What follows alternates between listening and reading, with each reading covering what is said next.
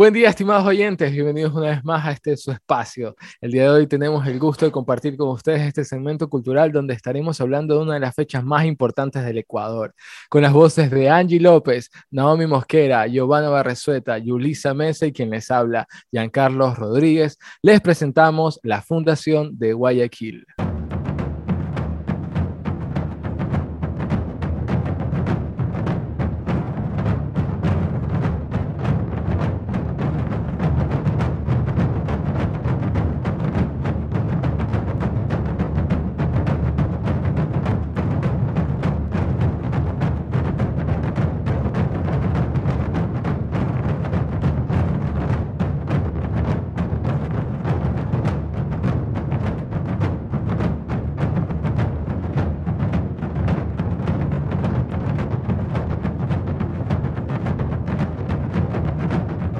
La fundación de Guayaquil fue un proceso de conquista española en la cual regió el litoral de Ecuador, con lo cual después de varios traslados y conflictos con pobladores nativos de culturas precolombinas, quedó definitivamente fundada a la ciudad de Santiago de Guayaquil. La invasión española se desarrolló entre 1534 y 1547, durante la cual se fue cambiando el nombre de acuerdo al lugar de establecimiento y conservando el nombre de su santo patrono. El proceso de fundación ocurrió tras el ingreso de Diego de Almagro a la serranía norte del antiguo Tahuantinsuyo de los Incas, siendo enviado por Francisco Pizarro desde el Cusco. Esto fue con el objetivo de acelerar la colonización de sus territorios y fortificarlos para contrarrestar la eventual invasión de Pedro de Alvarado, quien venía desde América Central. Almagro fundó la ciudad de Santiago de Quito el 15 de agosto de 1534, cerca de la actual localidad de Riobamba, en Ecuador. Tras las negociaciones entre Almagro y Alvarado, la ciudad de Santiago tuvo que ser trasladada a otro sitio, ya que no cumplía con los requisitos impuestos por el rey de España en la Real Cédula expedida el 4 de mayo de aquel año, con lo cual se designó la salida de, de dos expediciones. De estas dos expediciones, la primera tomó rumbo al norte y fundó la villa de San Francisco de Quito. El 6 de diciembre de ese mismo año, por Sebastián Benalcázar, a mediados de 1535 salió la otra expedición con destino hacia el litoral. Sin embargo, tomaron rumbo al sur de vuelta a Piura. Benalcázar agrupó a varios hombres y juntó provisiones para zarpar vía marítima al Golfo de Guayaquil. Y remontaron el río Guayas para trasladar la ciudad de Santiago a esta región. En esta región, los nativos fueron el principal obstáculo del establecimiento de la ciudad, ya que opusieron resistencia varias veces ante la presencia de los españoles. La población fundada por Benalcázar a finales de 1535 fue destruida por incendios provocados por los chonos. Luego de su reconstrucción y traslado en manos de Hermán Saera en 1536. También fue atacada en repetidas ocasiones, dejando bajas importantes en la población. Después, en 1542, el capitán Francisco Orellana ordenó y ejecutó el traslado de la ciudad a otro sector. Sin embargo, tras su salida se llevó consigo a varios soldados, dejando desprotegida a la población, por lo cual Diego de Urbina mudó nuevamente de Santiago a otra ubicación.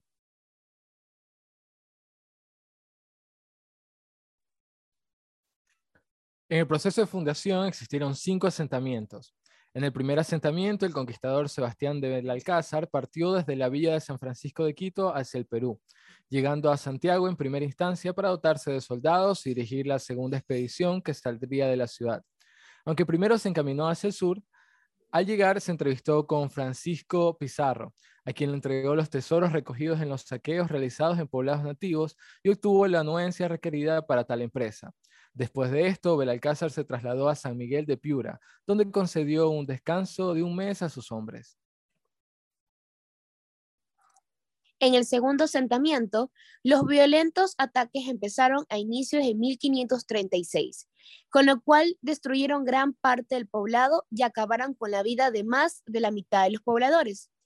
Diego de Daza y otros pocos soldados se dispusieron a partir hacia Quito con el afán de pedir auxilio.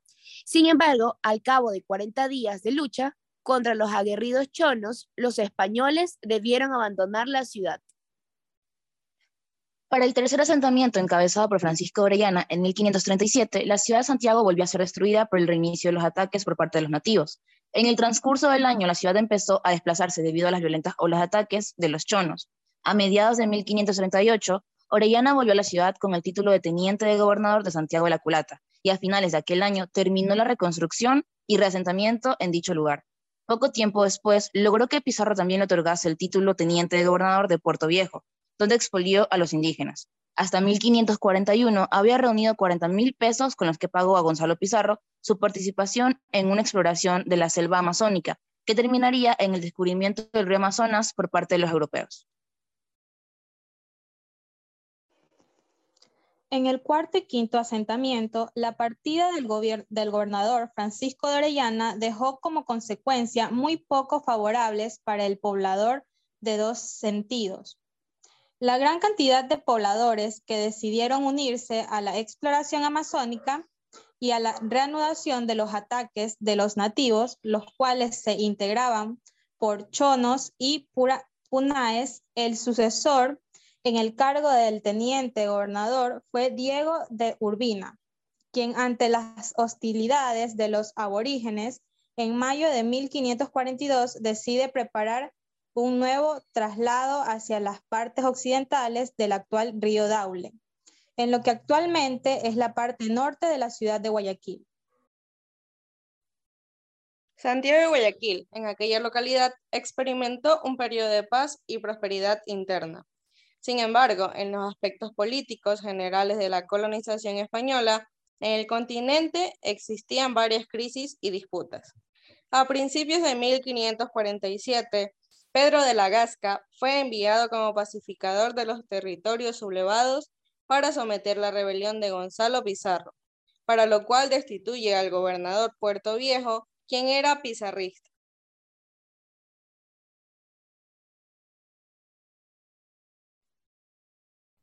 El 16 de abril de ese mismo año, la Gasca dio la orden al capitán Francisco de Olmos de ejecutar a Miguel de Estacio, lo cual se dio el 16 de abril. Ambos, la Gasca y Olmos, continúan su viaje hacia Lima, escoltados por el capitán Martín Ramírez de Guzmán. Sin embargo, antes de partir, dejó al padre de este último, Rodrigo Vargas de Guzmán, al mando de la ciudad como alcalde ordinario.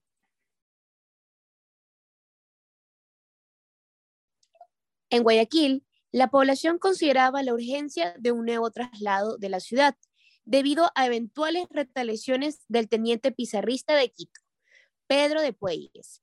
El lugar escogido para el traslado sería la ribera opuesta del río Guayas, con la esperanza de tener mayor protección contra cualquier posible ataque. Sin embargo, el rápido crecimiento que tuvo Guayaquil en aquel tiempo hizo complicado el traslado, para tal empresa se debió construir varias balsas para cruzar el río. Es por ello que se llevó a cabo una tala de varios bosques cerca del río Bululubulu. Y en la zona balsal, la construcción de medios de transporte se tardó aproximadamente tres meses a partir de su ejecución en Estacio. Finalmente, a mediados de 1547, Guayaquil se trasladó definitivamente a la ribera occidental del río Guayas, en las faldas del Cerrito Verde, el cual actualmente es denominado como Cerro Santa Ana.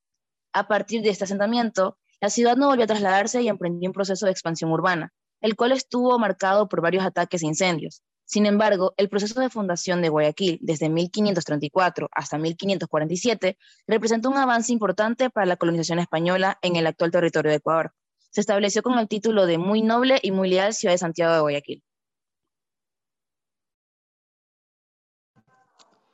El proceso de fundación de la ciudad inició el 15 de agosto de 1534 con el establecimiento de Santiago en la, en la serranía, la cual luego fue trasladada al litoral al año siguiente.